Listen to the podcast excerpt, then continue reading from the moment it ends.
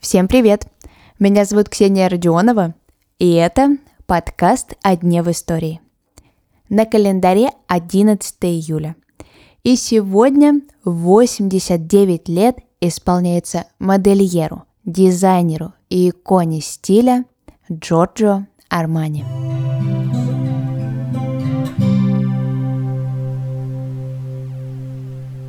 Джорджо родился в очень бедной итальянской семье.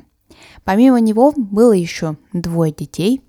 Отец был сторонником Муссолини, и когда Дучи отстранили от власти, отец Джорджа даже попал в тюрьму. Сам будущий модельер вообще не представлял, чего же он хочет от жизни. И решил попробовать себя в медицинском деле. Поступает в университет и даже пару лет там учится. Но понимает, что это совсем не его. Тогда Джорджа уходит в армию. Что интересно, именно в то время открылась его предрасположенность к модному миру. В свободное время Армани решил зайти в модный магазин, и туда его взяли работать. Правда, сначала он расставлял манекены и декорировал витрины. И, как оказалось, от этого занятия и до дизайна не так уж и далеко. Дизайнер вспоминает, что видение прекрасного у него было с самого детства. И модный магазин одежды как раз-таки то место, где Армани смог самореализоваться. Его начинают быстро повышать, и вскоре он становится ассистентом – компании Нино Черутти Джорджи узнает внутренний мир дизайна. Он учится шить, рассматривает лекала, а позже и сам создает одежду. Работает стилистом, в общем, погружается в мир одежды и красоты с головой.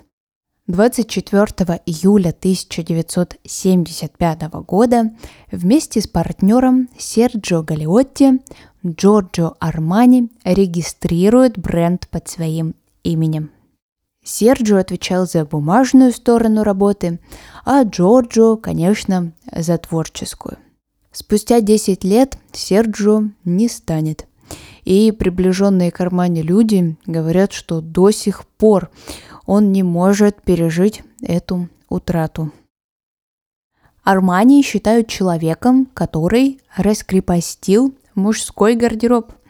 Он убрал дополнительную подкладку у пиджака, и теперь, когда мужчина надевал костюм, то он чувствовал себя намного более свободно.